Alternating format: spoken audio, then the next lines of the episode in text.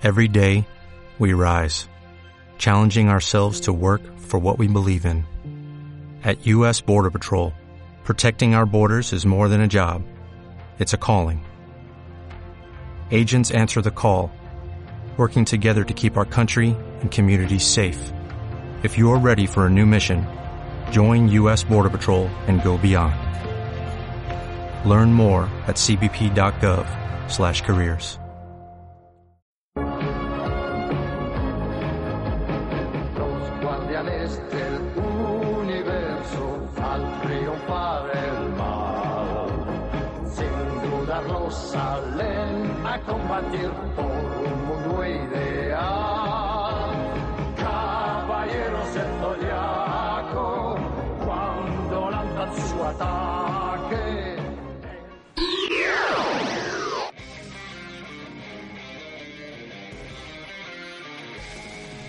¿Cómo están queridos sonafriqueros? Bienvenidos a un nuevo podcast en las Tierras Infinitas, a la tercera temporada de este programa, de este podcast oficial de Zona Freak. Y en esta oportunidad vamos a arrancar con los tapones de punta porque vamos a hablar, vamos a contestar el hate que hay alrededor de una de las series que más controversia ha causado en los últimos tiempos en cuanto a animación, anime y demás, la nueva serie de Caballeros del Zodiaco de Netflix. Una serie a la cual yo ya le hice una reseña en el canal, pueden ir a verla tranquilamente, pero en este programa lo que vamos a hacer es justamente desglosar nuestras opiniones, vamos a hacer un análisis mucho más profundo, obviamente mucho más extenso también acerca de todos los factores que influyen para que esta serie sea buena o mala o cuál es la razón del hate que se encuentra rodeando esta nueva producción de Senseiya. Pero obviamente ustedes saben, yo no estoy solo en este programa,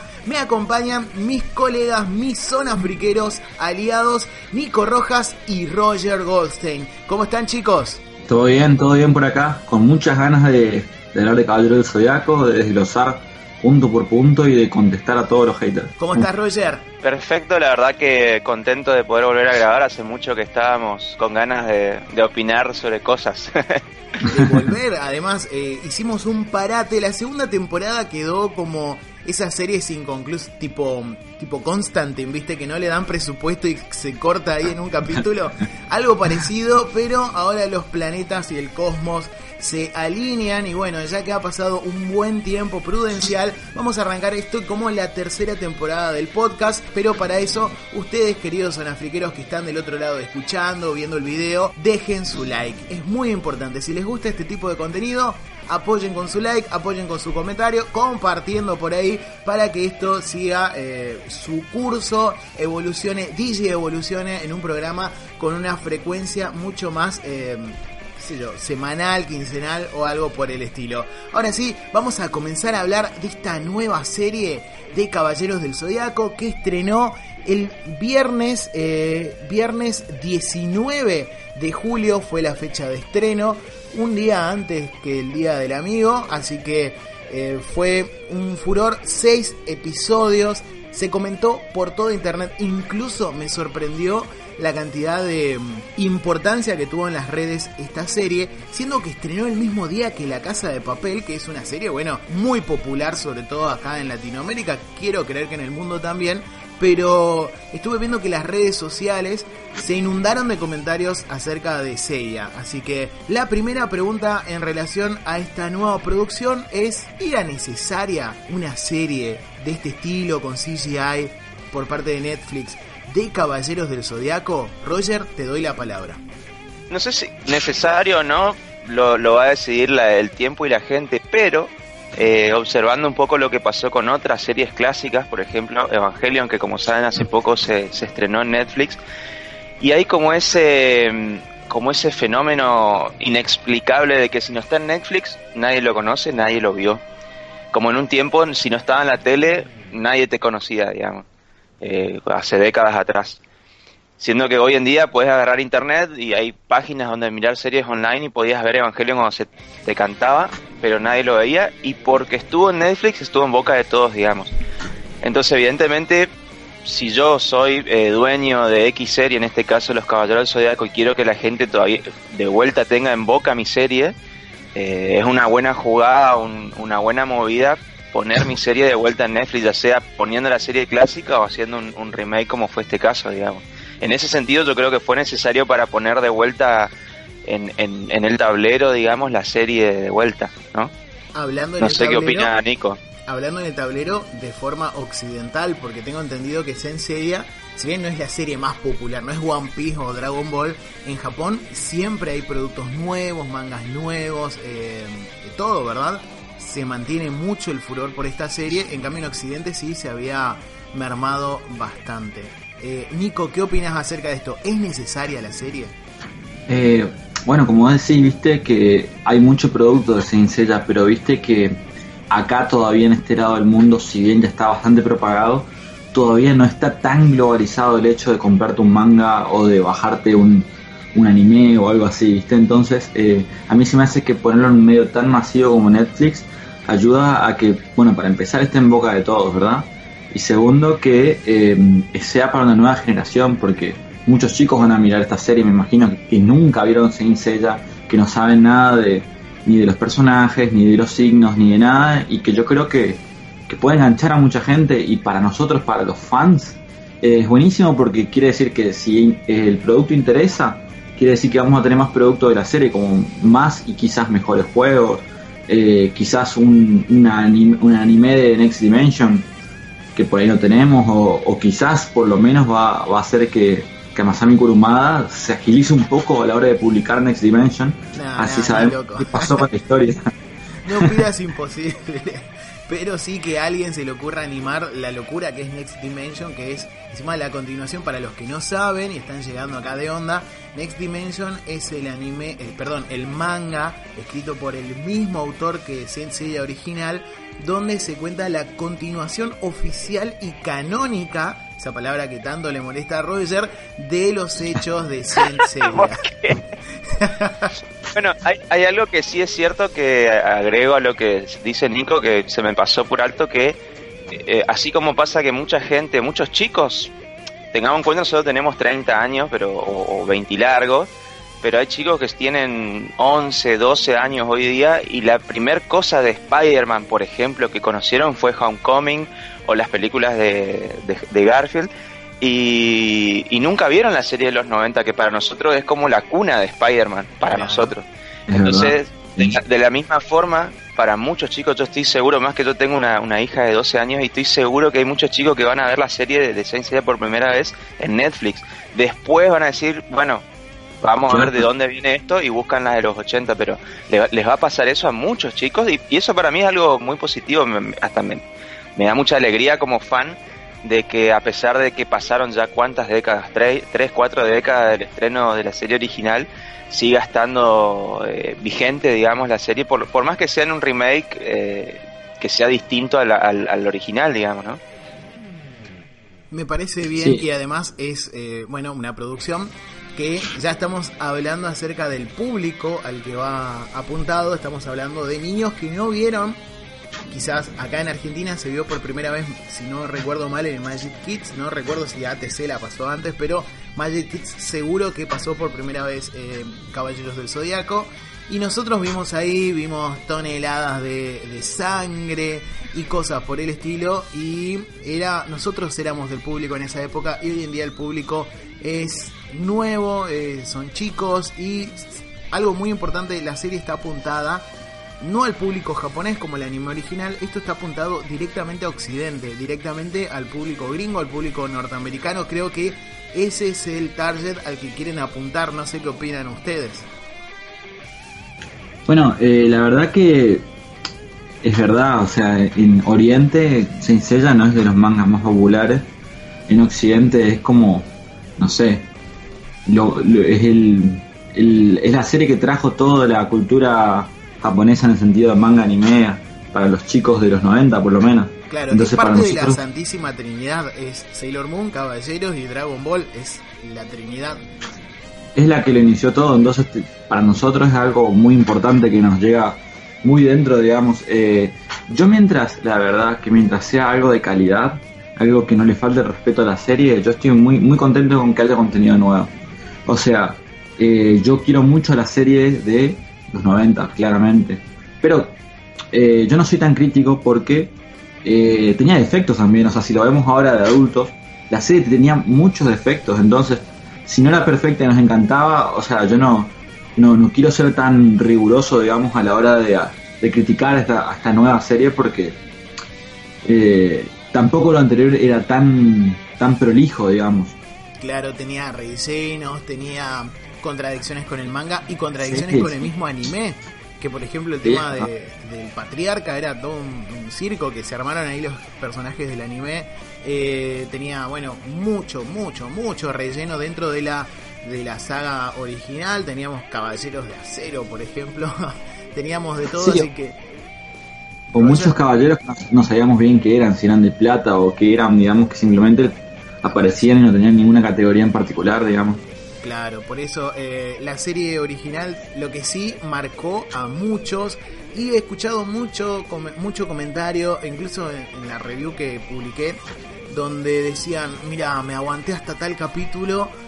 Incluso algunos dicen, no, me aguanté hasta el capítulo 1, otros hasta el capítulo 4 y no pude ver más, me dio no sé. Y bueno, saben que también eso es sano. Si a uno no le gusta, es sano no mirar más.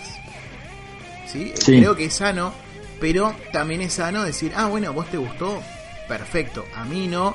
Y eso está bueno también. No es necesario que nos guste a todos porque evidentemente el target de la producción es otro. Que sí tiene esta serie regalos para los que son fans y leyeron el manga, tiene muchos, porque hemos visto detalles que incluso en el anime original no aparecen, pero sí aparecen en el manga. Veo también elementos de Next Dimension, esa copa al principio de la introducción, si no recuerdo mal, pertenece a ese manga, o sea que hay cosas de todos lados que si uno es fanático, pero fanático de esos fieles que de Hueso Colorado que siguen las producciones de, de historieta que tiene esta franquicia, van a ver reflejados muchos elementos. Pero está bien, si no les gusta, eh, no, no vean, eh, es correcto. Pero tampoco critiquen a los que directamente sí dijeron, che, me gustó, me gustó por esto, me gustó por aquello. Así que... Eh, yo solo quiero decir que, para empezar... Sí, perdón. Sí, no, rapidito lo digo. Es que primero, yo creo que para opinar de algo uno no tiene que verlo. O sea, no es, digamos, decir, vi un diseño y no es una porquería por tal o cual cosa, o vi medio capítulo, y no porque los productos están hechos para que vos lo veas entero. Entonces que vos lo veas entero y ahí puedas dar tu opinión. A mí, a mí por lo menos me pasa eso. Me he leído sagas de libros que, que en resumen no me gustaron, pero yo para decir por qué no me gustaron, primero tengo que leer por lo menos la mitad, digamos. Em, y segundo, que nosotros ya ah, tuvimos un par de productos medio malos. O sea, por ejemplo, a mí esa Seiya Omega creo que se llamaba, no me gustó nada, digamos. Me parecían productos bastante malos que no respetaban mucho la esencia de la serie. Entonces yo, eh, al ver esto, estoy contento de que sea un producto, como mínimo así mirándolo en principio, de por lo menos mediana calidad y que respeta bastante eh, el, espíritu de la serie. ¿Sí, Roger? Bien. Sí, perdón. Yo tengo un comentario que lo venía pensando desde ayer y se engancha con lo que vos decís, Nico. Eh, que es también un llamado para los, los sonafriqueros oyentes al, al, al digamos, al pensamiento de la siguiente forma. Además, digo también qué pensás. Imagínense, imagínense si esta serie que a todos nos gusta, creo que ya quedó más que claro que somos, los tres que estamos acá somos re fan de Saint Seiya, lo, lo hablamos mucho en los podcasts anteriores. Imagínense si hubiese salido en una era de redes sociales como la que estamos hoy. Imagínense un ratito. Sale la primer, la primer tanda de 10 capítulos de la serie y vamos a empezar, ay no, loco, esto no es como el manga aparece un personaje como el Maestro de Cristal, que es un muy buen personaje, es un personaje interesante, pero hoy día habría una oleada de haters diciendo, eh, no, este no está en el manga, ¿qué pasó con Camus, que es el verdadero maestro? Imagínense el, el quilombo que hubiese sido Saint Seiya, que a tantos nos gusta y que fue un éxito, hoy día hubiese sido un fracaso si hubiese sido igual, o sea, me parece que está bueno como decía... Claro, yo creo que está bueno ser crítico y como decía Mati, si no te gusta no lo mires, está perfecto. O sea, de hecho, sobre gusto no hay nada escrito, hay gente que le gustan ciertas cosas que a otras no está perfecto. Ahora, me parece que estaría bueno, por un lado, tener mucho en cuenta que estas cosas salen para chicos de 10, como mucho 15 años para abajo, no para nosotros que somos unos viejos de 20, 30 y largo. Este, tener en cuenta eso tener en cuenta que a chicos de hoy no les gusta las mismas cosas que a nosotros, tienen otros gustos. Yo me doy cuenta mucho con, con seguramente usted también tiene sobrinos o primos o chiquitos y las cosas que a ellos les atraen no son las mismas que a nosotros nos gustaban, entonces no pueden hacer algo igual. Eh, y también eh, hubo mucho hate con el tema de los nombres, porque en la versión en inglés, viste que le cambiaron los nombres a los personajes. y acuérdense, claro, acuérdense a esa gente, yo digo, acuérdense muchachos, que acá le llamamos Oliver, le llamamos Benji Price, le llamamos Steve Huga y no se llaman así. Pero ¿qué pasa? Crecimos con esos nombres y nos molestaría que le pongan Subasa, eh, Makoto Hyuga. Eh, que de hecho le ponen esos nombres originales en la nueva versión del doblaje. Claro. Y es hace mucho ruido. Sí, sí. Hace mucho ruido. Eh, hasta hay gente que se queja haciendo que son los nombres. Entonces, está bueno quejarse esos nombres, Esos nombres, Roger, vos me habías contado que eran los nombres de la versión original en inglés de Caballeros de toda la vida, ¿no? O sea, siempre se llamó en, Estados Unidos Patricia, el personaje. claro. Claro. Claro. De, entonces, está perfecto que en inglés le pongan ese nombre y me, parece genial que se gasten en respetar los nombres que cada cultura mantuvo en su infancia, digamos, para los ingleses Patricia y no sé qué otros nombres más raros tenían. Y para, nosotros, claro, respeten los nombres eh, que nosotros conocemos, eso está perfecto. Eh, pero no, para no hacerla más larga, estaría bueno que la gente entienda eso, que, que hay cosas que son tan... Eh, eh, digamos, se hacen amar tanto como las series de los supercampeones, la serie de Saint Seiya, que si hubiesen, hubiesen nacido en esta era, hubiesen recibido un hate eh, que no hacía que no, es necesario, digamos. O sea, imagínate la, aparición de los Caballeros de Acero en esta época de redes sociales. Lo hacían, lo hacían, iban a hacer memes. Lo hacían pelota. imagínate, hablamos de, de Asgard en el, en el podcast anterior. Hablamos de que quizás es la mejor serie de relleno de todos los tiempos en esta época no, hubiese podido nacer. Porque donde salió el tráiler de la, de la saga de Asgard, no, esto no está en el manga, eh, hubiesen hecho un... Hubiesen prendido, hubiesen, hubiesen, prendido fuego la, la serie y, y, no hubiésemos perdido semejante saga, digamos. Entonces me parece que está bueno esperar también por un hecho de que en el opening de esta serie nueva de Netflix, como hablábamos también anteriormente con Nico fuera de micrófono, eh, se ven a los doce dorados, se ve al patriarca, cosa que no apareció todavía en la, serie que se mostró, o sea que es algo que está por venir. Entonces estaría bueno esperar un poquito, darle la oportunidad a la serie sin antes de tirar tanto hate, decir, bueno, a ver, mostrame lo que sigue, a ver qué tal. Porque de hecho también como Mati lo comentó en su review, el sexto capítulo fue una locura, fue buenísimo, inclusive me, pues, inclusive hizo cosas o mostró cosas que están fiel al manga como la aparición de Shaka y que en la serie original no está y se le podría criticar por eso sin y no por eso deja de ser buena la serie original y no por eso deja de ser bueno el sexto capítulo de esta serie nueva de Netflix. Por ese lado me parece estaría bueno eh, poner las barbas en remojo como dice la frase, ¿no? Claro, y hay, hay que tener algo en cuenta. He escuchado mucha crítica de esta serie no es fiel. Y bueno, el anime tampoco era fiel 100%. Esta serie agrega cosas, dicen otros. Y bueno, el anime también agregaba cosas o los Caballeros de Acero, el Caballero de Cristal, Dócrates, eso no, no estaba en el manga. Entonces, el tema es que les creo que hace ruido, a mí también me hizo un poquito de ruido esa presencia de esos villanos muy muy muy Massinger, muy Astro Boy que le pusieron ahí ese villano de Vandergrad que vamos a, a tener en cuenta, no aparece en ningún momento en el manga, Mira que me puse a consultar por las dudas porque dije, capaz hay una mención en un manga, viste que Kurumada hizo mil cosas después y no, es El ejército el ejército aparece en la serie clásica, pero es relleno. Eh, muchos no se acuerdan, pero cuando en la serie clásica cuando Hyoga va a Siberia y está poseído el maestro cristal, no sé si se acuerdan que pelea contra su maestro y lo mata sin querer. En esa parte había un ejército construyendo una, una, una especie de pirámide o algo por el estilo y pelea contra Hyoga. Hyoga tiene una pelea contra una, unas fuerzas armadas y le disparan y él muestra que los caballeros pueden esquivar las balas y no sé qué más. Eso pasa. Y en la serie de Netflix, en un principio yo me reenojé porque dije, jodeme, que van a hacer que el enemigo, el, enemigo principal es el ejército. La van a re, la van a re romper en el mal sentido, ¿no? Y después cuando vi, y después cuando vi que era un, mero engranaje para, para hacer de que aparezca Iki y demás, está bien, o sea, fue un, es como, como un concepto nuevo, pero a la vez no, eh, no diluye o no corrompe el concepto original que tenía la, la historia, digamos. Claro, y bueno, ahora sí, ya creo después de esta presentación, más de 15 minutos conversando acerca de si era necesario o no, creo que coincidimos en que es un producto que su necesidad es el simple mero hecho de que estemos hablando de ella y que estemos hablando de la franquicia. Ahora vamos a hablar de el segundo punto acá en nuestro guion escrito por el secretario Nicolás Ismael Rojas, que es Sí, el diseño, animación y doblaje. Acá tenemos tela para cortar, muchachos, porque yo creo que en algunos han, han logrado una, un muy buen resultado. Pero el doblaje hay pegas que hay que poner y son necesarias. Así que, ¿quién comienza a disparar en este, en este sector? Nico, ¿querés comenzar? ¿Qué opinás acerca de la animación? ¿Qué opinás acerca del diseño y del doblaje?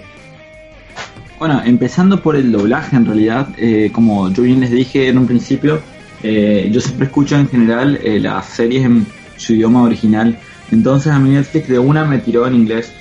Eh, y estuve escuchando así y está bastante bueno, la verdad, en inglés. Es como que tiene, como dijiste vos, está hecho muy moderno, es algo que se siente muy distinto a la serie de los 90. Quiero, Ahora, quiero después- hacer un, una- un paréntesis acá. ¿Tienen idea Sí. si en inglés los actores de doblaje son los mismos que la serie original? No, la verdad que ni idea. Creo No. que en japonés sí, ¿eh? Hay actores de doblaje seiyus que son los mismos de siempre. Pero es eso es más común, que allá respetan mucho porque viste que el, el seiyuu es parte de la identidad del personaje, digamos. Claro. Ellos lo vienen respetando hace 30 años. Nosotros ahora recién es como que tenemos un mínimo respeto por el fandom. Claro. Y bueno, acá hay que tener en cuenta una cosita con respecto al doblaje, porque algunos van a decir, loco, ¿por qué no está Sella?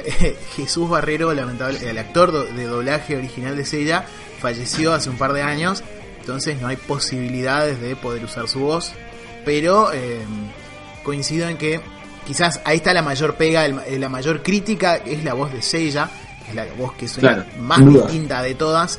Pero luego vamos a hablar un poquito de este personaje cuando Roger se pueda explayar un poco más. Nico, continúa con el tema de la animación y demás. ¿Qué, qué pensás acerca de esto? Eh, yo creo que la animación, o sea, bueno, es, es un, un estilo que venimos viendo hace muchos años. Yo justo estaba pensando eh, si es algo nuevo o no. La verdad que no, porque si te pones a pensar, o sea, cuando nosotros miramos series de CGI, eh, no sé si te acordás de Jimmy Neutron, bueno, de ahí ya empezamos a ver series animadas en CGI o, o un robot que daba por Nickelodeon que se llamaba Cubix, algo así. Claro. Entonces la verdad que es algo que para este punto deberíamos estar acostumbrados, digamos, la animación ya no es tan común, digamos, se hace mucho CGI.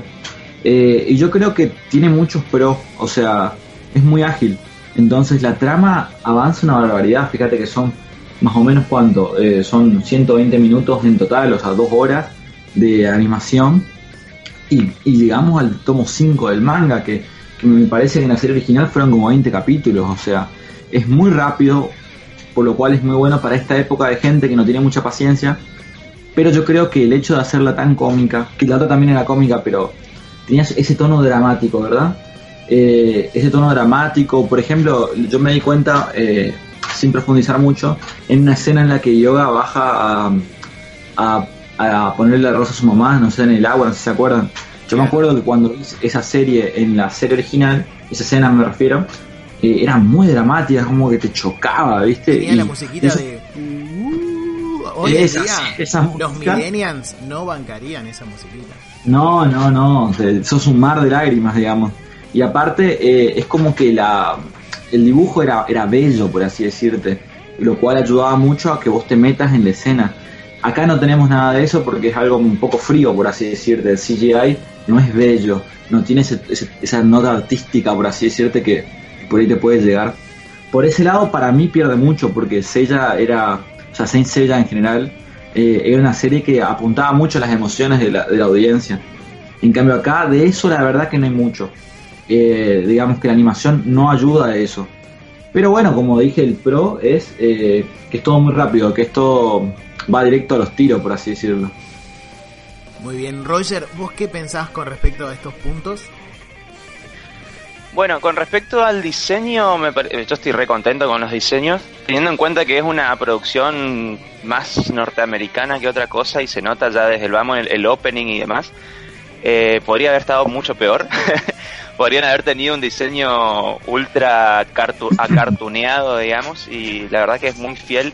Inclusive a pesar de los cambios que tuvo la innecesaria el, innecesario cambio de género de John que ya se habló muchísimo creo que no hace falta ni mencionar esto pero a pesar de todo eso hubo muchos guiños a la vieja escuela no sé si lo notaron el opening eh, escenas como por ejemplo la, la casi muerte de Shiro en el torneo galáctico yo pensé que no la iban a mostrar porque tengamos en cuenta que como decía recién Mati hay una generación que quizás los padres de los chicos, no los chicos, sino los padres de los chicos de hoy son mucho más alterables, digamos, y ni hablar de mostrar sangre, ni hablar. Eh, yo creo que ni hablar de, mostrar cosas eh, grotescas como los, los distintos infiernos que mostraba Shaka en la serie original.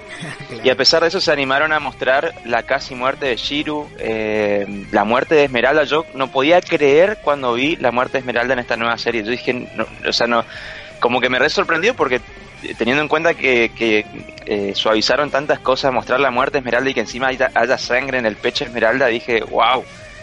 Eh, en cuanto, claro, fueron pequeños pequeños mimos que hicieron para, para la gente de la, de la vieja escuela. Eso yo respeto mucho y se nota que el, el guionista o la gente que estuvo a cargo del armado de la historia leyó el manga, conoce el manga, se nota muchísimo ya lo hablamos recién de que hay muchas, el tema de que Jehová sea mm, un enviado del santuario en un principio es recontra fiel al manga y se, se, se, aprecia mucho que hayan esos detalles, digamos. Después el tema de la animación, eh, la verdad que no le encontré muchos, muchos defectos. Eh, es muy parecido a los productos que hay hoy en día, o sea, uno mira series de, de Netflix para chicos y va a encontrar que hay eh, es como el estándar de hoy la animación que se ve en esta nueva serie de Los Caballeros del Zodiaco. Claro, yo tengo que decir que la animación es muy parecida a una serie que está muy buena también para chicos de Netflix que es Troll Hunters, no sé si conocen, pero está muy buena esa serie y este es el, el estándar, ¿sí? Es como lo mejorcito que vamos a encontrar en cuanto a animación. Hablando siempre de Netflix, no comparando con productos, bueno, eh, no, no comparemos con productos de afuera o de o de Pixar o, cosas así, porque hay gente que se queja como diciendo, che, porque, pero la animación le falta esto, le falta aquello. Y en cambio, eh, bueno, tengamos en cuenta que es un producto de tele. Eso en primer lugar, que nunca va a tener el mismo, el mismo presupuesto y la misma animación que podemos ver en Pixar, en Disney y cosas por No hace falta, claro, no hace falta ir más lejos a, ver otra serie, sencillamente es cierto lo que dice Mati, esto es una serie, no es una película, y si quieren ver CGI a nivel película, está la leyenda del santuario, las armaduras que había ahí, el CGI de la leyenda del santuario es una locura, a mí me voló la cabeza, más allá de que después si la peli gustó o no gustó, el CGI, la animación que tiene la leyenda del santuario es, se nota que tiene presupuesto de película, esto es una serie. Eh, por el lado del diseño de las armaduras, me parece también que fue están bastante fieles al, manga, a la, armadura que se ve a partir de la saga de Asgard. Yo estoy contento de que se hayan gastado en hacerle cambio, en decir, bueno, no se, no se durmieron en mostrar exactamente lo mismo de nuevo, o sea, hicieron un, un rediseño de las armaduras, eh, respetaron mucho el tema de los ataques, de, esa imagen que se ve atrás de los personajes cuando tiran sus ataques. La verdad que yo estoy eh, bastante conforme. Tiene sus, sus cosas a, criticar la animación en algunos puntos, pero en líneas generales está bastante aceptable. Y el último punto que mencionaste, el doblaje, Mati, creo que todos coincidimos, hasta inclusive los mismos actores de doblaje, el, el actor que hace de Iki, lo, llamó, le llamó la, no digo que lo criticó, pero le llamó la atención al actor de que, que hace Seiya de que se nota de que no es, el vago no es un actor de doblaje. Es el, yo ayer lo fue, fuera del aire. Para empezar me gustaría que me digan quién es el actor. Yo, yo te digo, eh, yo ayer lo estuve investigando para no, no castigarlo sin conocerlo. Sí. Eh, eh, el muchacho se hizo muy famoso, es un actor mexicano, se hizo muy famoso por una novela que está en Netflix que se llama, la, una novela, una serie, no sé qué es, que se llama La Casa de las Flores. Y el tipo a su vez, no sé si el hermano o la madre son actores famosos, o sea, viene de una familia de actores. Y yo dije, ah, claro, lo están metiendo acá por el, por el nombre, por, el, por, por la fama que tiene, pero el muchacho no es actor de doblaje. Donde esto se nota mucho. Hace este año, a principio de año, tuvimos la gran suerte de tenerlo acá en, en, nuestro país, en, en, Corrientes, en nuestra ciudad, a Mario Castañeda. Y cuando vos lo escuchás hablar a Mario el, en el mundo real, digamos, se nota la legua que él es mexicano. Habla como mexicano, tiene su, su acento mexicano. Pero cuando él dobla a un personaje, ya sea Bruce Willis en las películas, eh, qué sé yo, a Caron en Los Caballeros Zodiaco, a Jim Carrey, tiene un, un, lo que conocemos nosotros ya universalmente como eh, dialecto neutro, ¿sí? y este, y este, este muchacho, el que hace Seiya, yo creo que él no tiene una mala voz. La voz de él podría haber ido con el personaje, pero está demasiado mexicanado, o sea, le falta trabajo, que es también lo que dijo el actor de Iki, no me acuerdo el nombre de este señor. Eh, cuando él escuchó el tráiler, él dijo, eh, no me parece mal que metan gente famosa a hacer voces, pero le hace falta trabajo, espero que en la serie se escuche mejor. Esas fueron las palabras de, este tipo, creo que se hizo viral también ese video. Muy polémico, ¿eh? Y, y imagínate, o sea, si ya tus mismos colegas dobladores te están diciendo te hace falta laburo, o sea, de última, si querían meter un famoso, hubiesen metido en alguno de los personajes secundarios, en Jabú, en, no sé... Ah, es verdad. No, en el protagonista. Claro, no en el protagonista, o sea, en el protagonista oh. mete un, un actor que esté a la altura mucha gente decía por qué no buscaron un inventado que tenga protagonismo pero que no te importe por ejemplo los villanos nuevos como Bander claro. metelo ahí más joven y listo y que entre esa voz por cierto eh, paréntesis eh, Marcos Patiño es el actor de voz de Iki del Fénix Marcos Patiño sí sí no me estaba acordando y bueno y una última cosa a mencionar con, con este tipo es que eh, mucha gente decía, ¿por qué no meten un, un imitador de Jesús Barrero? Para mí no hubiese sido bueno eso. Eh, para mí sí está bueno, está bueno que metan un actor con experiencia. El mejor ejemplo que puedo dar de esto que estoy diciendo es la película de eh, La Guerra de los Dioses, donde aparece Abel. El primer doblaje que se hizo, eh, los actores que hicieron de los Caballeros de Bronce no eran lo de la serie.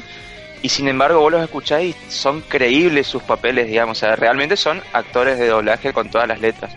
Eh, creo, que lo, creo, que lo, perdón, digo esto último y, suelto el micrófono, creo que lo, lo único que yo eh, detesté a ese punto del hate eh, con esta nueva serie es el doblaje, lo demás no, no me pareció malo, digamos. Claro, no sé. Perdón, Nico, continúa. Sí, no, que no sé si se acuerdan que para la saga, ¿se acuerdan cuando salió la saga de Hades? Que en un principio salió por la tele y también salió por DVD eh, tenían equipos de doblaje diferentes. Creo que el, de la, el que salió por la tele, el que salió por Cartoon Network en su tiempo, tenía todo voces renovadas, eh, todo nuevo, digamos. En cambio, lo que salió por DVD tenía las voces originales. Yo me acuerdo que el que hacía eh, la voz de Sella en la, en la que salió por la tele era el que hacía de Yu-Gi-Oh! O sea, el que se hacía de Yu-Gi en Yu-Gi-Oh! en su momento. Y que era una voz distinta, no era la misma persona, evidentemente. Pero era un tipo experimentado, entonces estaba bastante bueno. Eh, yo también critico eso, o sea, estoy totalmente de acuerdo con Roger, o sea, estaba muy mexicanizado y es como que no, no le daba bien, o sea, no daba bien con la personalidad de ella. No digo que el tipo no tenga talento, quizás eh, lo que le falta es experiencia, pero sobre todo al, al, estar él al lado de personas tan experimentadas como el resto del cast, que se nota que tienen décadas encima de doblaje, es como que se opacaba mucho, o sea, él quedaba básicamente como el peor.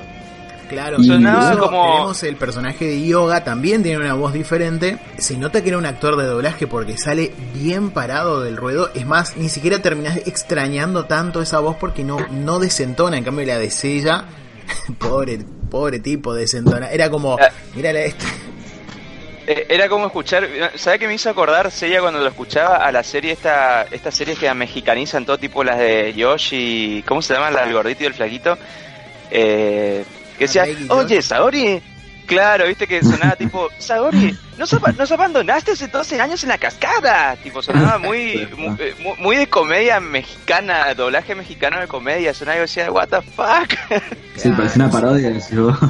Por cierto, eh, el opening, vamos a hablar un poquito de eso, que mencionaste recién Roger y no me quiero olvidar. Opening y ending, ¿qué opinan del opening y ending? Tenemos una nueva versión de Pegasus Fantasy como no podía ser de otra manera y un tema nuevo al final también que no yo escuché el, las canciones antes, vieron que salieron las canciones para que las escuchemos antes de que salga el producto. Y el ending no me cerraba por ningún lado porque estaba solo la música, pero viendo las imágenes que tiene, mamma mía, qué buen, qué buen ending. Y el opening, ni que decir que tiene unas escenas muy, muy opening de Thundercats, esos personajes corriendo de acá para allá y enfrentándose a los, a los enemigos. No sé qué opinan ustedes de ambas, de ambas canciones, de ambas versiones, de ambas animaciones. cuéntenme sus opiniones. Comenzá Roger. No, comenzá Nico, porque Roger habló hace como media hora y no soltaba el micrófono. Nico, te eh, la verdad que yo soy muy fan, digamos, de los eh, opening y ending, Pegasus Fantasy, etcétera.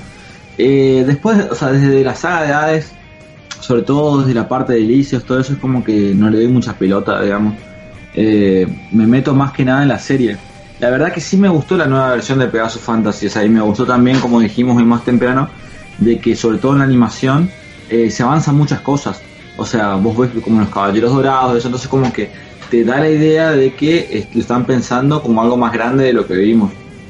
Pero la verdad que no, o sea, sobre todo la, parte, la, canción del ending no, no es que no me gustó, ¿eh? simplemente es como que me dio lo mismo, por así decirlo no es que me, identifiqué mucho con, la serie ni nada, no sé qué les pasa, no sé qué les pasó a ustedes. Roger, ¿qué te pasó a vos? ¿Te gustó el, esta nueva versión de Pegasus Fantasy? Y el ending que por cierto se llama Somebody New. Claramente. Claro, te da un guiño el, nombre de la canción. Che, perdón que, perdón que acaparé el micrófono, pero había muchas ganas de hablar de esto. había, mucha, había, había que hacer el, el, descargo de, de hater hacia los haters, digamos, ¿no? este, no, eh, a mí me encantó la, el opening. Está muy basado, quizás la mayoría no conozca, pero está basado en una versión, se nota que está muy basado en una versión de Animetal USA, que es una banda yankee que hace covers de animes. Está Yo pensé que eran ellos al principio, después cuando vi que era otra banda dije, ah, no, mira, suenan muy, muy, muy, muy igual. Eh, con respecto al Open y la animación del Open es genial. Ver eso, esa escena que van corriendo y van matando soldaditos del santuario está épica. Eh, y aparte ver, como decía Nico recién, que metieron Caballeros Dorados, que aparece Arles, es como diciendo, ah, como que te da a entender de que la serie viene para más. Y el ending me pareció lindo, no sé, no, la verdad que no, como por ahí comparto con Nico con que no, no me hace o no me desmerece la serie si está bueno o no el, open, el ending, perdón. Pero sí me gustó que metieron como guiños hacia los endings eh, de la serie vieja, viste que tenía como esa escena de, de Seiya y Marín de fondo y demás. Creo que hasta hubo un meme que va dando vueltas con respecto a eso. Bueno, hoy más temprano, viste, es como que me puse a mirar a fondo sobre todo los diseños de las armaduras, viste. Para empezar, eh, lo, que por ahí a mí en principio no me gustó mucho es que no usen los cascos. Porque viste que en el manga es como importante el casco incluso. Eh, muy una parte porque Sella pierde su casco y, toda la parte de, los caballeros negros. Eh, o sea, toda la parte de la pelea con Nikki, él pierde su casco y de, ahí en más no lo usa hasta el comienzo de las 12 casas. Es como que eh, muy en una parte le dice, mira, vos no podés pelear sin casco porque el casco es importante, etcétera de todas formas, si uno se pone a pensar, los caballeros dorados en general, la mitad nunca usan casco. Nunca. O sea, muy, muy en sí mismo no usa nunca el casco ni para pelear. Se fueron al inframundo y no usaban casco, digamos. Entonces como que es una crítica, pero tampoco tanto porque es algo que se hizo simplemente no con los caballeros de bronce, que en general siempre tenían su casco, digamos. Y lo otro es de decir hablar eh, en sí mismo del diseño. O sea, yo estuve mirando eh, foto por foto, o sea, fui comparando con los distintos trajes de las sagas, digamos. Eh, y bueno, y lo que te puedo decir de Seiya es que eh, tiene el diseño, o sea, el, casco y todo es muy parecido al de la saga de Hades. No sé si ustedes se fijaron. Eh, lo que tiene es que, viste que en el manga, eh, cuando se le rompían las armaduras y las iban reparando, el diseño cambiaba y se iba protegiendo más partes del cuerpo, digamos. O sea, la, la, original prácticamente no protegía nada. Y la última, la de Hades, protegía un montón, digamos, prácticamente tenía todas las piernas cubiertas, los brazos también. Esta tiene menos protección, o sea, tiene la protección, por así decirte, de la saga de Poseidón, que es hasta las rodillas, y los, eh, la parte del cinturón es simplemente un cinto, no es tanto una faldita como tienen más en la saga de Hades. Eh, entonces es como un mix, por así decirte. Lo que me di cuenta es que tanto la de Pegaso como la de Fénix, como la de Dragón y la de Cisne, tienen un pecho un poquito raro, ¿verdad? Que como estábamos diciendo con Roger, es como que usaron la tiara, o sea, lo que usa el casco, digamos. eh, ese diseño lo usan en el pecho. Eso no lo tienen en ningún, man- en ningún diseño del manga. Eso es eh, original de acá. Lo que vi de John es que la de John es la más parecida al diseño de Hades. Prácticamente es la misma. Es la misma armadura que usa después en la saga de Hades, con uno que otro otra modificación, pero prácticamente es la misma. Eh, la del cisne, la que estuve viendo, es que es prácticamente igual a la de Poseidón, con la diferencia es que eh, tiene unos hombros medio extraños, que por lo que estuve mirando, igual eh, ninguna armadura tiene eso, ni la de Hades, ni la divina que después usa, y como dije antes, el pecho es distinto. Y la del dragón es calcada a la de Poseidón, salvo por el cinturón que protege mucho, o sea, es como la de la saga de Hades, pero eh, todo el resto es la de Poseidón. Eh, eso nomás quería comentar, la verdad. Acá eh, quiero hacer un paréntesis para que después eh, los que están escuchando y digan, no, ustedes no saben nada, fíjense el nivel técnico de la explicación que se acaba de dar con respecto a la comparación serie, manga, anime, así que eso es simplemente para ah, tapadas las bocas y sigan escuchando. Antes de Se te, comentar, se te suscribieron 20 más, eh, Mati. y bueno, ¿qué le va a hacer, che? No importa. Bueno, y ahora Mira. sí, ya como, como dije recién, apartado de todo lo que rodea al producto, vamos a hablar del producto en sí mismo, en la historia y qué opinan acerca de esta nueva versión de los primeros arcos de Senseiya.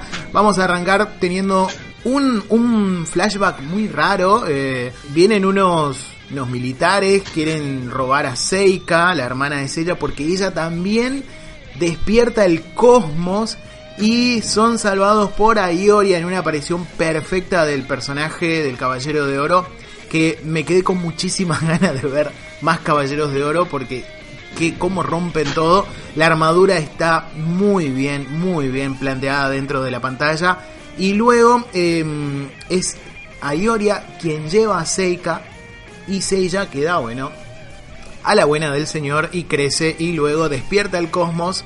Es grabado, esa parte me gustó mucho, que lo filman, como lo suben a redes sociales y lo hacen viral y termina siendo encontrado por eh, la Fundación Kido, ahí conoce a Saori y tiene el objetivo y, lo mandan o le sugieren ir al santuario para encontrar a su hermana, pero en vez de mandarlo como lo hacía la versión original de Kido, en realidad, bueno, vuelven a aparecer estos militares. Conocemos al personaje de Vanderground, que es este socio aliado de Kido que eh, tiene otros objetivos para con los poderes y las habilidades de los caballeros.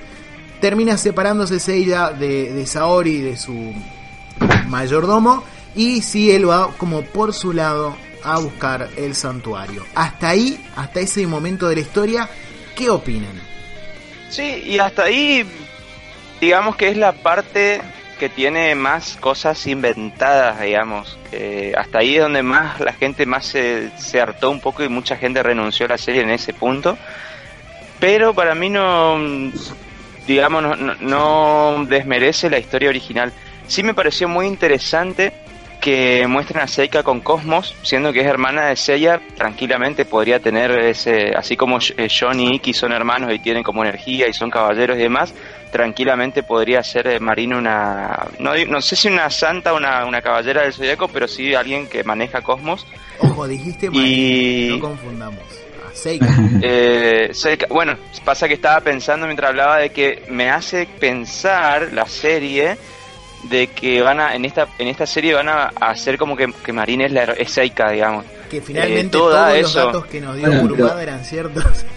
Si te Da- pones a da pensar, pen- la serie da original pensar- era lo mismo. Eh, era lo mismo y al último ti- momento nos cambiaron muy muy sacado de la galera lo que pasó en, en la saga de Hades. Pero bueno, eh, sí me pareció bueno. O- otra cosa que se criticó mucho a la serie en el tráiler fue el tema de que John sea mujer y decían, si John es mujer, ¿por qué no usa máscara? Y muchos decían, no, porque acá van a hacer que los caballeros no usen máscara, la- la- los caballeros femeninos. Y entonces, ¿por qué Marín sí tiene máscara? Eso, eso, claro, eso hizo mucho ruido. Pero en la serie, si te pones a mirar, eh, los caballeros femeninos no usan máscaras. Ahí tenés el ejemplo de Gina, que me pareció genial, genial de que busquen dentro de este universo, de esta serie, sin meter cosas de, series clásicas, manga, etcétera, o sea, sentándonos únicamente, únicamente en la historia de la serie de Netflix, está bueno que tenga sentido lo que muestran. Que si John es un caballero femenino y no tiene máscara, Gina tampoco. Me pareció genial el diseño de los tatuajes de la cara de Gina, me encantó. Por cierto, paréntesis ahí, Gina se parece a Jem, ¿se acuerdan? Jem and the sí, a, a, un personaje. Mala. Sí, sí, la mala de. Sí, sí, es tal cual, me lo mismo. Este. Qué viejos que estábamos. ¿Y por qué veíamos Jem? Si teníamos que ver G.A. Joe nosotros, ¿qué hacíamos? Maldita sea. Bueno, las Misfits, las Misfits se llamaban las malas, ¿no? Ah, y de Holograms eran las, las buenas. Las, buenas. Bueno, eh, cambiemos el tema. Este, no, bueno, entonces da a entender de que Marín usa la máscara por cuestiones personales y le da más ese toque de misterio de decir, mmm, capaz que acá es Seika, digamos, Marín es Seika. y aparte, y aparte coincide de que viste que, siempre a Yoria y Marín tuvieron una relación muy cercana en la serie y acá Yoria es quien lleva a Seika, la salva de hecho, y se la lleva. Claro, tiene muchísimo más sentido. A mí me, ese, esa vuelta de tuerca me pareció muy acertada. ¿Y qué más dijimos hasta ahí? Eh, mm, hasta ahí nada más, no quiero adelantarme a lo que no, no hablamos todavía. Sí, eh, a mí en general la historia me gustó, porque como le dije antes fue muy dinámica. Lo que sí, eh, a mí no me gustó la, la, participación del gobierno. O sea, bueno, eh, a mí no me gustó porque básicamente no tiene nada que ver con la mitología griega ni, ni con el poder del cosmos, que es lo que a mí más me hubiese interesado ver. por, por eso, por ahí lo, que más me interesó a mí de la historia fue el torneo galáctico en un comienzo, ¿viste? como que me gustó cuando hicieron foco en eso. Sí, sí, pero te digo que a, mí eh, me gustó cómo adaptaron, porque lo hicieron, eh, lo reinventaron de alguna manera, pero mantuvieron la esencia porque es increíble la cantidad de detalles que tiene, más allá del cosmos, de las constelaciones que tiene en la espalda, de pequeños detalles de la historia que incluso eh, de alguna manera lo arreglan, como, como dijo Roger más temprano, que Yoga viene como un emisario del santuario, eso es tal cual ya que Nico está entrando en el tema del torneo galáctico, vamos a avanzar en la historia. Eh, hay una elipsis increíble de, una escena a otra. Seiya ya entrenó con Marín, derrota a Casio sin sangre, pero lo derrota, tal cual como en, el, en la historia original. Tiene que salir del santuario enfrentándose a Gina. Ahí conocemos, bueno, las habilidades de la, de la armadura. Y llega por consejo de Marín, no para buscar a su hermana ni cumplir una promesa con Saori, sino por consejo de Marín al torneo galáctico, que en esta oportunidad es un torneo secreto. ¿Cuál es el chiste? Si en la versión original Seiya quería participar de ese torneo para que lo viera Seika y lo pudiera encontrar. Acá no, acá es simplemente por un consejo de Marín y aparentemente los maestros de todos los caballeros importantes también le habían dado ese consejo. Lo mismo pasó con, con Shiryu, que va por consejo de su maestro. Entonces es como que toda la gente, eso me hace pensar la serie, toda la gente, todos los involucrados del santuario, que tenían una cierta duda con respecto a lo que está pasando en el santuario, mandan a sus, a sus discípulos ahí para que se conviertan en caballeros de Atena. El torneo pasa rapidísimo, pero está muy bien planteado. Me recuerda como si estuviéramos viendo todo esto en una película, así muy condensado, pero muy fiel. Obviamente dejando de lado los hectolitros de sangre, pero bastante fiel. Lo mismo ya mencionó Roger, el enfrentamiento, por ejemplo, entre eh, Shiryu y, Seiya es quizás lo más parecido a lo que vimos en la versión original. Y hasta acá, ¿qué opinan del torneo galáctico? Eh, a mí, viste, en un principio me, pasa, eh, creo que faltaban 5 minutos, ¿viste? El segundo capítulo. Y, y, yo digo, o sea, cuando se acerca el oso, yo digo, ah, listo, entonces el próximo capítulo va a ser la pelea de Sella contra el oso. Pero no, o sea, duró un minuto, o sea, quedan 5, en un minuto eh, Sella lo derrota, así de sencillo. Y después eh, viene Yoga y también pelea contra la Hydra, creo, y también lo derrota, o sea, que fue todo súper dinámico. Lo cual me parece bien porque esas peleas no, no tenían mucha relevancia. Lo que me sorprende es que en el otro capítulo, eh, la pelea de Shiryu contra Seiya es todo el capítulo, lo cual estuvo espectacular, porque fue muy buena pelea y fue súper fiel a la historia, o sea, es como que no hay nada que reclamarle porque eh, la pelea, digamos, eh, del dragón contra el Pegaso lo que está bueno es por las técnicas que usan, porque vemos la debilidad de Shiryu o, también los factores como que su escudo súper duro y etcétera. Eh, para mí eso es fidelidad. No si le estaba viendo una o diez mil personas. Eso es como relleno, es de fondo, da contexto nomás, pero lo importante de la historia está ahí. A mí me pareció estupendo, la verdad. O sea, toda la parte del torneo me gustó mucho, también cómo presentaron a, a Yoga, lo que sí quiero decir es que por ahí lo, que cambian un poco son las motivaciones, como ya estuviste diciendo vos recién. Eh, antes yo, eh, Seiya quería ganar el torneo, no tanto por armadura de oro, sino porque él necesitaba los recursos de la, de la corporación Kido para encontrar a Seika. Ese era su objetivo, digamos. Acá a él eso no le interesa. Él, eh, él viene por consejo de Marin. Y parece así como que todos los buenos, entre comillas, todos, todos los que no están a las órdenes del patriarca, eh, le interesa a esta, esta persona que, dice ser Atena, digamos. Y como todos sabemos, eh, bueno, en un principio en la serie, ¿viste? Eh, Doko y Mu, en un principio Kurumada no los tenía establecidos como caballeros dorados. Digamos que luego él los, eh, los reutilizó a personajes que ya, existía para no crear todos de nuevo, digamos. Pero acá como, como ya tenemos el Vamos que son caballeros dorados, argumentalmente la serie ya los usa y eso me pareció estupendo, viste, que, que Doko, al ser un, como ya lo tenemos a nosotros ahí como un sobreviviente de la Guerra Santa anterior. Eh, y él con toda su experiencia lo manda a hacer a decirte, ojo, mirá. E incluso vemos que en una escena se junta con Mu de Aries. O sea... Uh, eso estuvo tremendo. Está bien armadita la serie, eh, eso me gusta, digamos, como que bien compacto todo. Eh, hasta este punto, que quiero ver el torneo galáctico nomás, eso es lo que pienso, digamos. Bueno, una vez entonces terminado el torneo galáctico que recién comentaba Nico, vamos a tener posiblemente uno de los momentos más WTF para muchos de los espectadores, sobre todo de los fanáticos, que es esta llegada del ejército de Vandergrad y vemos que los caballeros de plata que, perdón, de bronce que quedan, tienen que enfrentarse a este mm, a este ejército en un capítulo, en el cuarto episodio, que posiblemente es el menos digerible para los que somos fanáticos de los caballeros. Bueno, por lo menos a mí fue el capítulo que más me sacó de la serie. Aún así veo elementos muy, muy disfrutables como el trabajo en equipo que tienen estos personajes. Em, dentro de este episodio también vamos viendo de alguna manera distintos indicios del que va a ser el enemigo final de esta primera temporada. Lo vemos por lo menos en las sombras, ¿sí? que está hablando con Vandergrad, que es nada más y nada menos que Iki. Por cierto, tengo que mencionar algo, quedan solamente los caballeros de bronce protagonistas, porque de una manera muy ingeniosa la serie se arregla para que el resto de los personajes sumamente dispensables se vayan a su casa porque no terminan creyendo de todo en, en esta nueva versión de Atena. Yo lo que quiero decir es que por un momento, por un chiquitito, me reilusioné con que Jabu iba a ser parte del staff principal, por así decirlo. También, encima Jabu tiene una personalidad de alivio cómico muy buena. No digo que sea como protagonista, que esté todo el día con los cuatro, pero que tenga un momento, por lo menos contra el ejército, que no, no quedaba mal que se sacrifique ahí, que haga algo, pero no lo vemos ni siquiera brillar en ese momento. Se le dio un poquito más de protagonismo al unicornio y estuvo bueno, digamos. Entonces, tenía ganas de ver más de eso, digamos.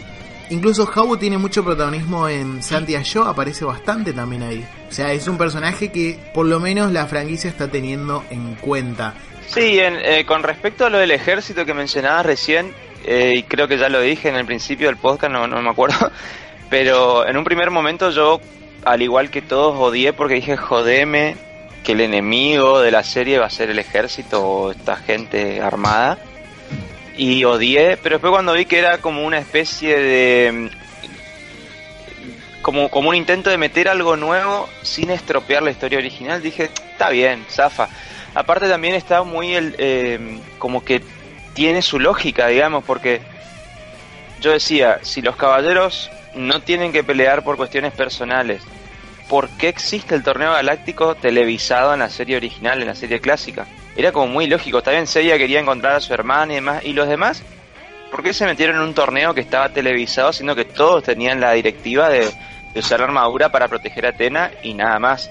O O sea, como que si vos, si vos, si vos lo buscás por ese lado también tenía no, no, guardaba lógica, o sea, no, no me molestó tanto que sea clandestino el torneo. ¿Te puedo comentar algo? Sí, te escucho. No, lo que pasa es que cambió completamente el contexto, o sea, nosotros eh, en el manga y la serie, por lo menos en el manga, tenemos el contexto de que ellos son hermanos, de que ellos todos eran huérfanos, a lo que la fundación eh, Kido los mandó a ser caballeros, pero con la idea siempre de que traigan armadura mandaron 100 chicos y volvieron solo 10. Pero por eso es que ellos, en, la, en el manga, esa es la esa es la justificación de que ellos por ahí son un poquito más fieles a la fundación que al santuario. O sea, es como que el santuario es algo accesorio para ellos. En cambio, acá ellos no están relacionados, deberían ser más fieles al santuario. La verdad que por eso le dieron todo este contexto de que sus maestros los mandaron, porque de otra forma no se entiende. Si le sacas todo ese contexto de que ellos se criaron de alguna manera juntos, o sea, vienen, bien todo el mismo lugar, etcétera. Es cierto. ¿Y qué opinan acerca de este enfrentamiento que tienen contra los el ejército, este paramilitar que mandan? ¿Les gustó ese enfrentamiento? Eh, iba, iba a eso justamente. Em, bueno, eh, dejando de lado, digamos, lo del torneo galáctico, más que lo que sí no, no me pareció que esté mal que sea apresurado, porque tengamos en cuenta que quizás, esto es una suposición mía, el torneo galáctico en la serie original tardó para darle un tiempo al manga que avance, digamos, fue como una especie de, recurso el tema de que tarde, que tenga todo una cosa súper mega trabajada en cuanto a, historia para darle tiempo al manga, acá que no, es necesario eso, dejaron únicamente lo, vital que es el hecho de que Yoga se les une, que Shiru y Seiya forman un vínculo después de lo que le pasó en la pelea.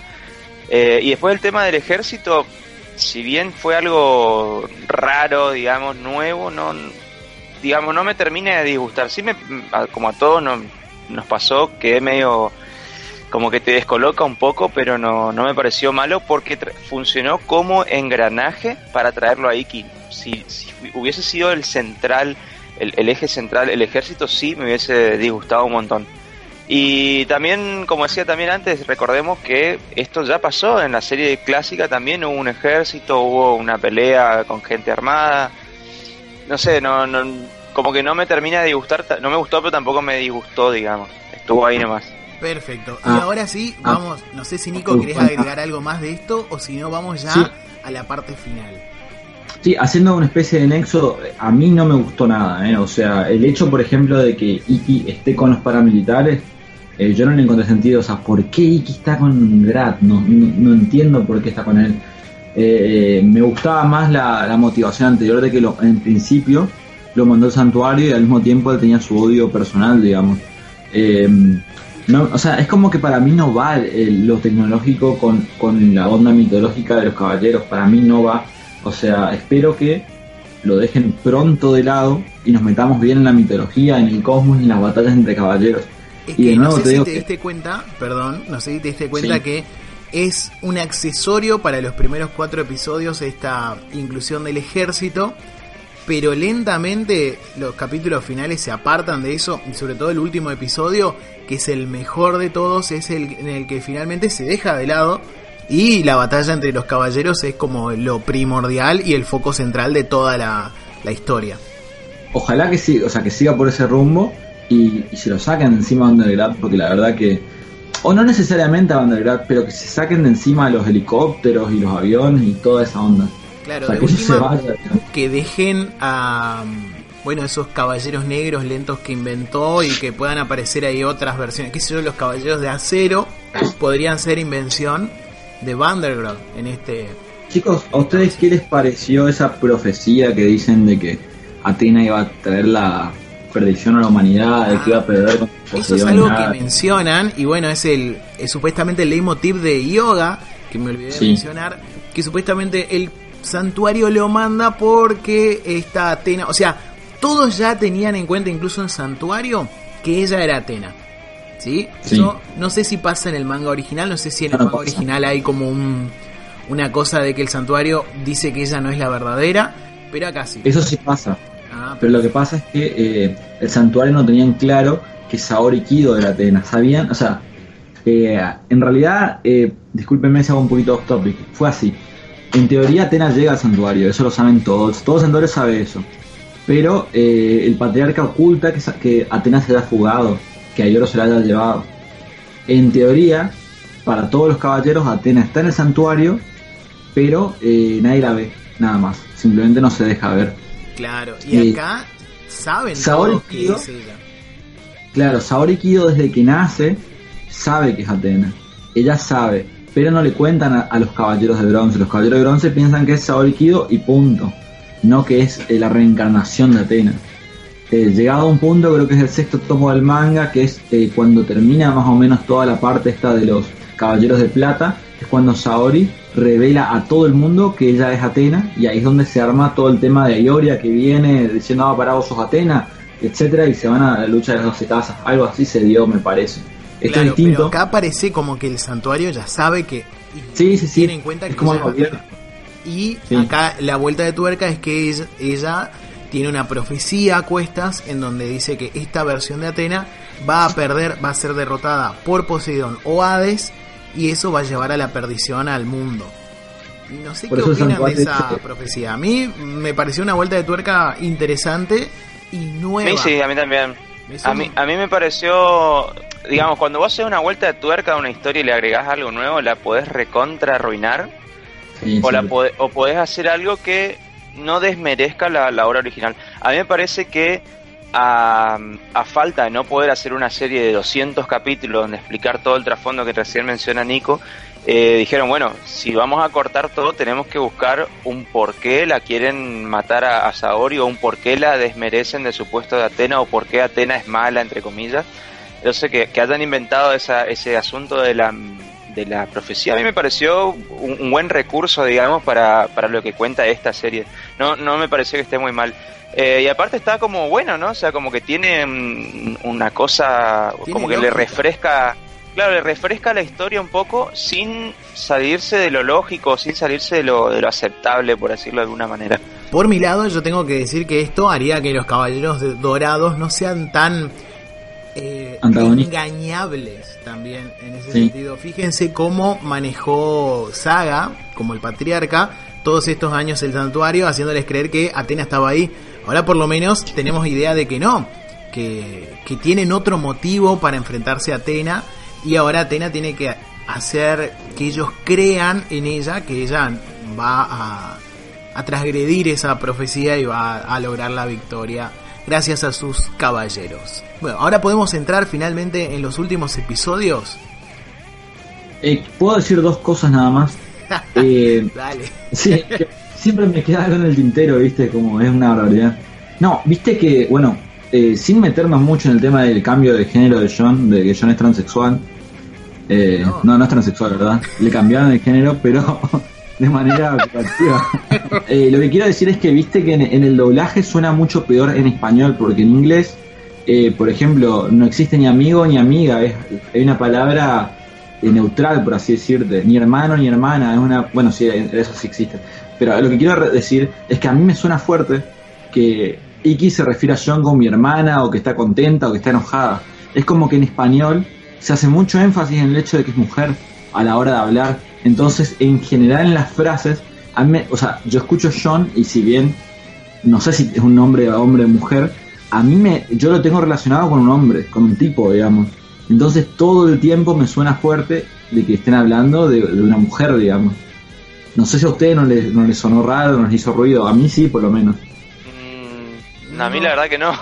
Me pareció, coincido con Mati con lo que dijo en su review de la serie, que fue, si bien fue un cambio innecesario, estamos todos de acuerdo en eso, creo que nadie va a decir si estuvo bueno, pero fue bastante orgánico el cambio, no, no, no, hizo mella en, en, cómo, uno percibe la historia, desde mi opinión, ¿no? Desde mi punto no, claro, a mí me pasaba con el doblaje, ¿viste? Como que me, yo estoy acostumbrado a escucharlo John como hombre escuchar todas esas frases refiriéndose a una mujer me parecía raro, pero en cambio cuando lo vi en inglés... Claro, va, claro, va por una cuestión de costumbre, me parece también, como uno estaba acostumbrado a escuchar. Y lo segundo que quería hablar era de lleno, muchachos, los caballeros negros, o sea, ¿qué pasó ahí? Eh, yo en un punto, o sea, viste, cuando estábamos viendo que era una adaptación distinta, yo dije, ah, seguro, ya fue, lo van a pasar por alto porque falta poquito tiempo. Me gustó muchísimo que los pongan, o sea, que estén me gustó también el hecho de que, de que te cuenten como que son personas que manejan el cosmos, pero que eh, eh, no, no, o sea, que fueron derrotados, no consiguieron sus armaduras, etcétera. Pero bueno, los usan, digamos. Y bueno, eh, no sé si a ustedes les gustó, o sea, que, aparezca Cassius, les gustaron los diseños, o sea, cómo Wandergrad los, los, más o menos los crea, no, no sé bien cómo funcionan. A mí particularmente, ya entrando entonces en el terreno de lo que es los últimos episodios, eh, tenemos a los caballeros negros que son los aliados de Iki. Yo siempre tuve un problema con los caballeros negros que me molestaba que sean clones de los protagonistas. Siempre me molestó, siempre le encontré, eh, ¿cómo se dice? Como un, un agujero narrativo a que sean así. No sé, no sé, no sé si estos personajes tienen una mejor explicación dentro del manga, eso lo sabrá Nico, el tema de los caballeros negros, pero eh, particularmente me gustó la vuelta de tuerca que le dieron, que sean como caballeros tipo creados por Vandergrad, y me gustó que Cassius aparezca ahí. Yo lo que sí espero que pese a la aparición de Casio en ese momento, Casio tenga su gran momento en esta serie, siendo enfrentado contra Aioria en las 12 casas. Espero que este momento de Casio no me quite su momento fundamental de la serie, que es ese momento en las 12 casas.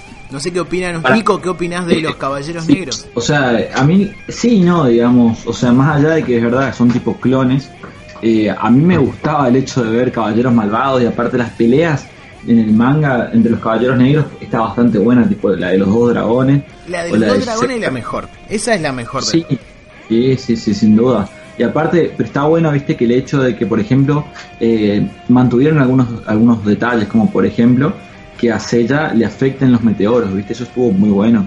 Eh, lo que sí, por ahí no me gustó es que todos se veían como Cassius, o me pareció a mí nada Sí, más. no, eran cuando no quisieron ser clones de los caballeros normales, fueron todos clones de Casio. A mí me hubiese gustado que cada uno tuviera un, qué sé yo, un Un- aspecto diferente y encima hubiesen rival. usado los, los flashbacks para mostrar a alguno de estos estando dando vueltas en los flashbacks de los otros caballeros y que expliquen, bueno, este quiso tener la armadura de tal, no tuvo y acá está y cosas así. Me Porque aparte hay personajes de relleno, o sea, que se usaron en la serie original. Por ejemplo, ¿no se acuerdan que Shiro tenía un rival? Yoga también, después aparece el chabón en Poseidón. O sea, es como que había material para usar de personajes, ¿viste? Claro, si pero creo que es la falta de, de tiempo. Igual me hubiese gustado que que, aparte- el diseño sea distinto de cada uno. Aparte, es como que no, no le van a. O sea, yo poniéndome en, los zapatos de los que producen la serie y demás, yo no me estoy por gastar en hacer todo un capítulo o, invertir dinero en hacer diseño y demás en cosas que van. Son personajes de carne de cañón, digamos, son tipos mal, malos genéricos que aparecen para, para hacer rato, un- hacer una pelea de un ratito y después ya el- pasan a la pelea con Iki, o sea, me parece que por eso también no se gastaron demasiado en los diseños y demás. Sí coincido con Mati de que con- se hubiesen gastado en hacer diseños diferentes y no que todo parezcan clones de Casio, pero, A menos pero que lo si bien, expliquen, a menos que digan, bueno, Si bien- tomé a este que era el más poderoso de todos los, los personajes que encontré y lo cloné. Claro. Y si lo explicás, está todo bien. Pero ya que tenemos el recurso de la tecnología. claro, yo creo que no, si bien no estoy de acuerdo, creo que no se gastaron por esa misma razón, eran A mí me gustó que genéricos, chau. Claro, O sea, a mí me gustó que, que- estén y me gustó la vuelta de tuerca. Lo que no me gustó es que todos sean Casios Igual. 2.0. Yo creo, Mati, igual, que, que ese momento de Cassius no lo vamos a tener, el que vos estás diciendo. Yo también No creo que no lo vamos a tener. Por una cuestión de que muestran algo que es muy fuerte, entre comillas, para lo que se muestra hoy en televisión para chicos, digamos.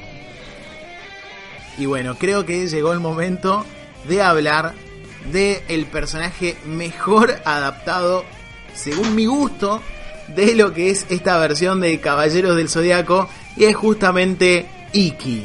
Vamos a hablar nada más y nada menos que de el personaje del ave fénix que tuvo una introducción tremenda primero desde las sombras luego apareció acompañado de estos caballeros negros y prácticamente devoró toda su participación. El episodio 6 que para mí es el mejor episodio de este de esta serie como ya lo vengo diciendo desde que comenzamos el podcast. Y eh, bueno vamos a hacer un pequeño resumen. Él acompañado por los caballeros roban eh, como como pasó en la versión original roban la armadura. Eh, no hay necesidad de que cada uno lleve una parte de la armadura porque está todo en un... Una chapita, digamos. En una chapita y se va escapando con eso. Eso es un recurso, como ya dijo Roger, eh, no sé si fuera de cámara, que viene de, la película de la leyenda del santuario. Y mm, está muy bien, me parece muy bien aprovechado. Y termina enfrentándose a los caballeros primero, a, a Shun, a Yoga y a Shiryu. Y luego aparece Seiya para salvar las papas. Y de la misma manera que pasó, creo también en la serie animada, o en el manga, o en los dos, eh, todos ayudan a través de su cosmos y sus elementos a Seiya a que derrote a Iki y le muestre el poder de la amistad. ¿Qué opinan acerca de esta parte? Roger, ¿qué opinas? Nada, hermoso. A mí se me puso la piel de gallina porque la verdad no esperaba ver eso de que de que John le da las cadenas, de que Shiru le da el escudo, de que Hyoga le da el polvo de diamante para tirarle con el meteoro, me pareció no solamente un tributo hermosísimo a la serie clásica, sino que, está muy bien puesto, o sea, en, el, en, el, en esta serie nueva, en este universo, dentro del universo de la serie nueva, está muy, muy bien hecho.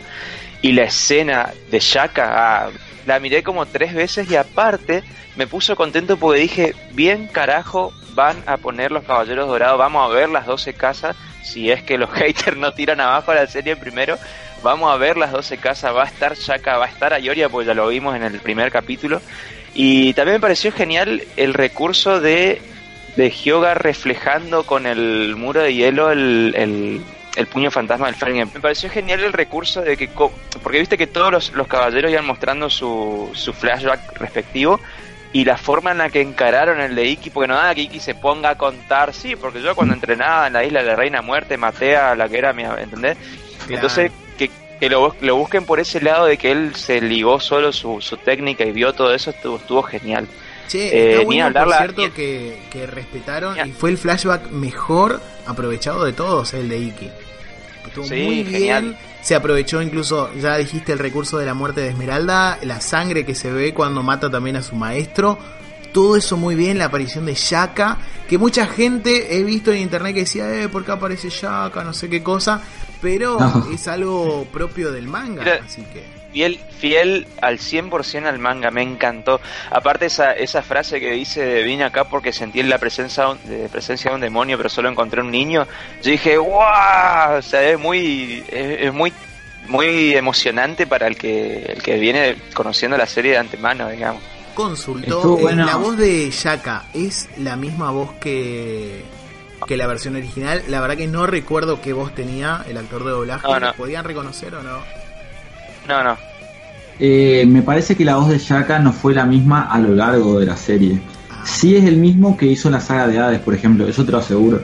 Ah, pero no sé si es el mismo que en su momento hizo la voz de Shaka. Sí, esa la verdad tenía esa duda. Bueno, Nico, ¿qué pensás de esta parte, de todo el flashback de Iki, de la pelea? Eh, la verdad que eh, lo que me gustó sobre todo lo de Shaka es que él cuenta, o sea, viene como para justiciar al maestro de, de Iki que era un desastre, ¿viste? Entonces eso está bueno porque muestra como que el santuario está para algo. No es que viene un loco como, como este tipo que hace lo que quiere y le dejan ser. Eso me gustó mucho para empezar. Y segundo, eh, no sé si les pasa a ustedes, pero ¿viste cuando Iki está tirado llorando por Esmeralda y grita ¡Esmeralda! No sé, a mí me, trajo muchos recuerdos de la serie animada ya en su momento. Claro, y me puse a pensar, está impecable. Me puse a pensar eh, o sea, me puse a pensar en los actores de voz, ¿verdad? Y dije, ¿qué será que les trae a ellos, o sea, de recuerdo, volver a hacer de alguna manera las mismas frases? Porque muchos son el caso original. Así que, como vos ya hablaste con Castañeda, a ver si alguna vez te pasa de que hables con los otros eh, actores de doblaje, preguntarles eh, qué sienten ellos al rememorar estas frases que ya hace 30 años las dijeron, ¿verdad? Y creo que está la voz está tan fresca y la escena transmite lo mismo, o quizás más, porque la serie clásica de los caballeros era todo emocional. Y acá no tuvimos muchas cuotas de, momentos de emoción. Y creo que este fue uno de los pocos. Y la verdad que estuvo impecable. No sé qué pensás, Roger, que vos sos fanático de este, de este flashback en particular. ¡Esmeralda! No, sí, me encantó. Me encantó, me encantó. Y aparte, eh, y respondiendo, te respondo lo que lo que planteas, Nico, de que los actores lo viven, no es que lo dijeron hace 30 años y nunca más lo volvieron a decir, porque en todas las expo donde ellos van, le piden que repitan las mismas frases. Y yo creo que ellos lo hacen, de, habrán estado red chochos haciendo. De, de hecho, este hombre de Patiño, Patiño era el apellido, eh, Mati. Sí, sí, Patiño. Eh, hizo un video y él contaba que, que, estaba re feliz de poder volver a hacerlo al, al, Fénix y que estaba re contento con el proyecto nuevo y demás, así que eh, los tipos están re chochos con esto. Y yo lo personal, respondiendo a tu pregunta, Mati, creo que ya, ya lo dijimos y se renota que estamos todos contentos con el sexto capítulo, que creo que fue un, una genialidad. Eh, más allá de todos los pros y los contras que pueda tener la serie, me parece que fue un, un lindo cierre para la primera temporada, digamos. Un muy digno cierre. Y bueno, y hablando de cierre, vamos a simplemente hacer eh, mención a esa aparición final de El Caballero de Plata Smisty, si mal no recuerdo. Y su diseño sí. está perfecto, eh. me gustó mucho el diseño del Caballero de Plata. Nico, no sé qué pensás. El diseño está espectacular. El, lo único que quiero decir es que ustedes por ahí me pueden ayudar a recordar. Me parece que la voz que hacía originalmente a Misty era la misma voz de Freezer. Sí, de la Dragon voz Ball, de Freezer, y la que usan en Bandergrad en este en esta en este doblaje. Es la misma me parece. Sí, Entonces es que en Bandergrad queda muy bien porque esa onda de, de villano le viene genial a, al actor. Y sí, la, la, verdad que, o sea, es como que me gustó y no. Me re gustó porque me, me re gustan los caballeros de plata y, y que los vayan a meter. No me gustó porque me dejó súper con el final abierto y quiero ver ya lo que sigue que es mucho mejor que lo que ya vimos además. Claro, Entonces como que te... se van a centrar en las peleas contra los de plata y así ya escalonando hasta llegar a los dorados, eh, creo que va con un muy buen ritmo. Eh, es más, en el manga creo que era así, ni bien termina la pelea contra, contra Iki, ya aparecen los de plata ahí al toque Exacto. para buscar para sí. matarlos. No recuerdo si el anime era así. No, no, no, hubo mucho relleno. En, esa, en, en el medio hay otras cosas, ¿no? En el anime. Sí, sí, sí. Sí, pasa que en esa parte el anime se, se lució en relleno, estaban los caballeros esto del pantano y no sé qué más, o sea, hubo Dócrates, sí, no, hubo mucho, claro. mucho relleno. Después de la pelea contra Iki viene Dócrates, algo así era, y acá en el algo manga así. era ahí buscando buscarlos en la misma montaña donde acababan de enfrentar a Iki. Yes, así es. Perfecto. Sí. Y a ver, ¿qué piensan que puede venir en esta segunda temporada? ¿Será solo la pelea contra los de plata o ya arrancaremos con las 12 casas? Siempre teniendo en cuenta que puede llegar a ser una temporada similar de tan solo 6 eh, episodios. A mí me gustaría mucho, para empezar, tener un poquito más de información de qué se viene. O sea, esto es muy corto, digamos. Eh, me gustaría que nos den más capítulos en el lapso de unos 4 o 5 meses, tampoco que tengamos que esperar tanto. Yo creo que la temporada es corta para eso, que quizás tengamos eh, temporadas cortitas, pero dos estrenos al año sería lo ideal y mm, entonces apaciguamos un poco un poco el hype. También, o sea, eh, en un mundo ideal, digamos, eh, se escucharía, eh, se, se haría bien la saga de las 12 casas, ¿verdad? Eh, yo pienso que primero se haría toda la parte de plata y después la de los caballeros dorados.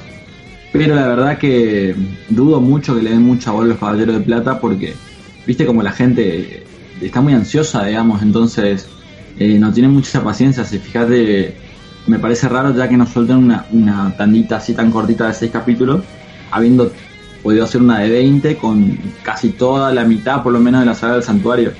O sea, me gustaría pensar que va a haber 10 capítulos de de Plata, pero dudo muchísimo que pase.